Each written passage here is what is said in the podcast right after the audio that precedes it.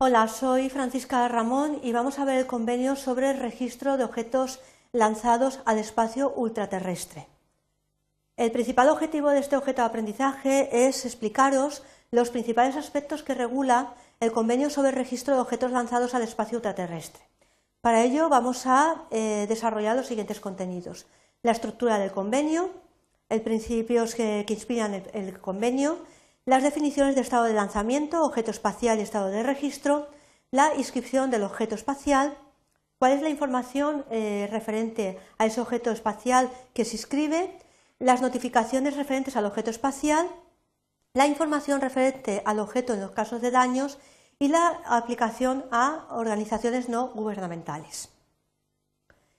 El convenio sobre registro de objetos lanzados al espacio ultraterrestre consta de 12 artículos. Estos artículos eh, van a regular diversos aspectos que nos pueden interesar para saber precisamente eh, cuál es eh, la, aplicación de una regulación específica que se va a aplicar, teniendo en cuenta que es un convenio de carácter internacional, a los objetos que se lanzan al espacio exterior, al espacio ultraterrestre.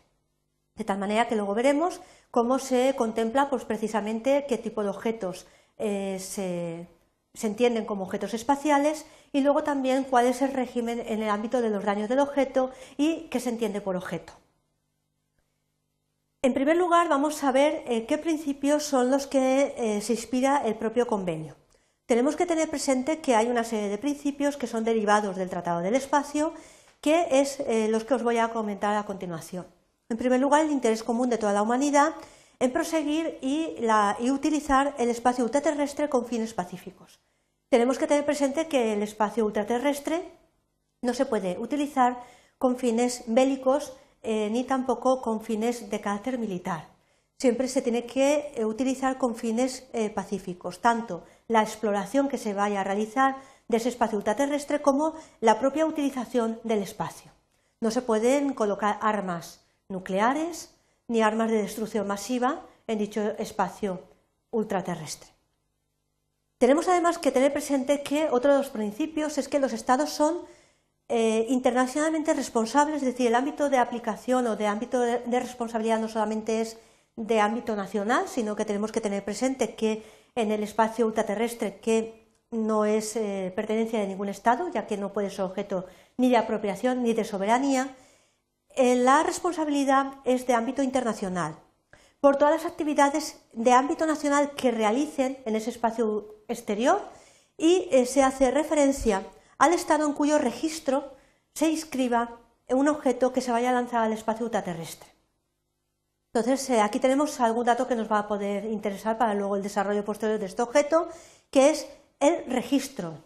Entonces, va a haber un estado que va a registrar ese objeto que se va a lanzar que se puede lanzar desde ese mismo estado donde ha sido registrado o se puede lanzar desde otro estado diferente.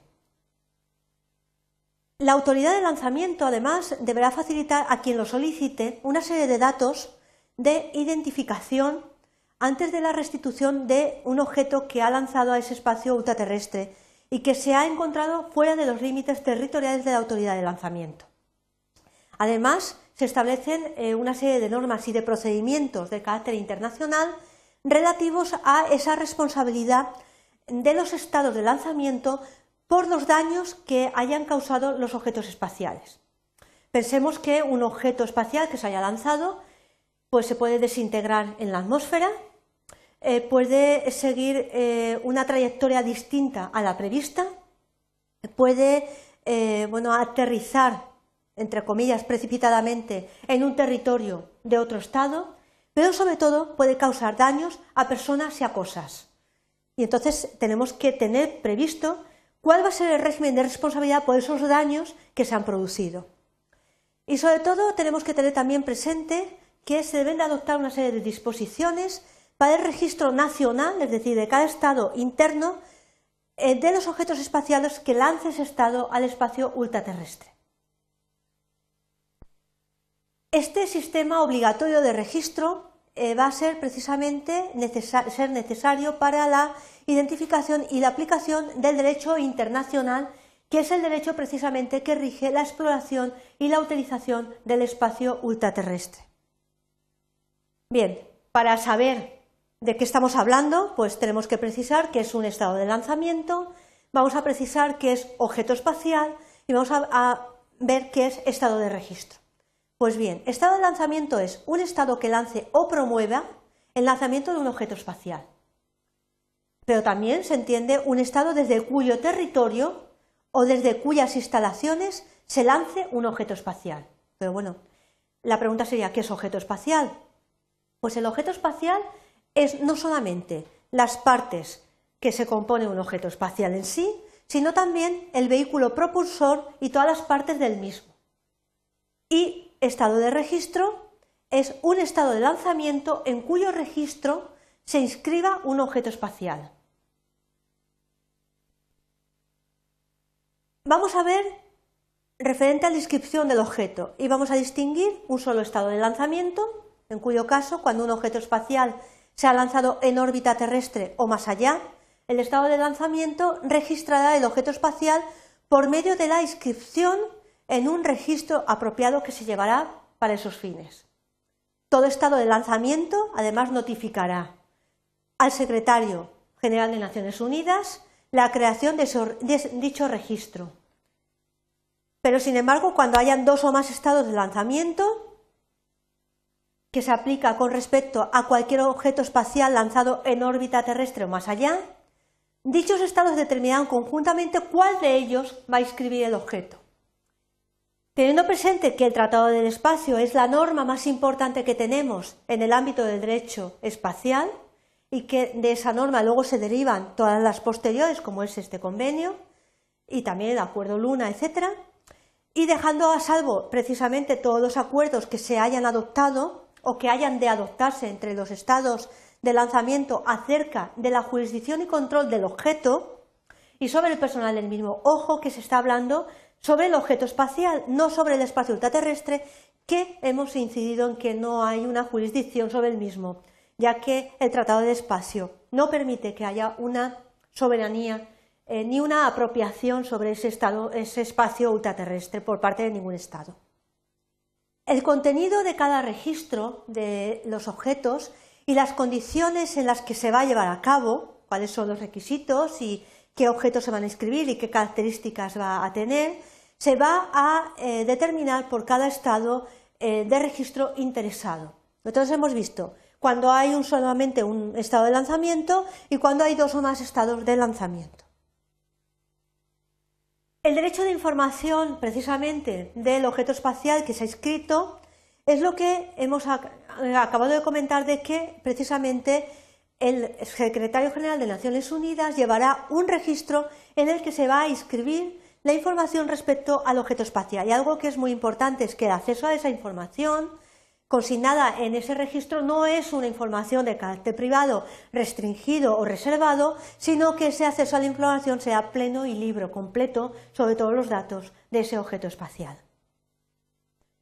En cuanto a las notificaciones, es decir, qué se va a dar o qué se va a notificar, todo estado de registro va a proporcionar al secretario general de Naciones Unidas, en cuanto sea posible y factible, la siguiente información sobre cada objeto espacial inscrito en el registro. Vamos a ver qué va a dar. El nombre del estado o estados de lanzamiento. Una designación apropiada del objeto o su número de registro, como una matrícula, es decir, para que podamos identificar el objeto espacial, la fecha y territorio o lugar de lanzamiento. Y luego una serie de parámetros orbitales básicos, incluso el periodo nodal, inclinación, apogeo y perigeo de, ese objeto. Y, eh, bueno, qué función general tiene el objeto espacial, es decir, qué va a desarrollar, si es un satélite, un cohete, un transbordador, es decir, dependiendo de la función que vaya a realizar ese objeto. Además, eh, sin embargo, se podrá facilitar por el estado de registro eh, una información adicional sobre ese objeto que está inscrito en el registro. Y luego, además, todo estado de registro notificará también eh, acerca de los eh, objetos espaciales respecto de los cuales haya transmitido eh, información y que previamente hayan estado, pero que ya no estén en órbita terrestre. Hayan dejado de estar pues porque ya han cumplido la función o bien ha terminado su vida activa en el espacio ultraterrestre y ya no están situados en la órbita de la misma.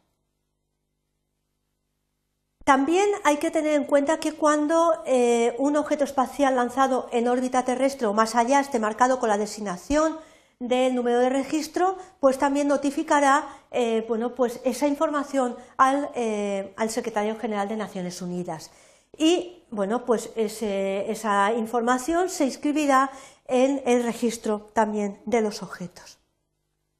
Bien, ¿qué pasa cuando bueno, pues ha producido un daño? Pues en este caso, eh, bueno, pues mm,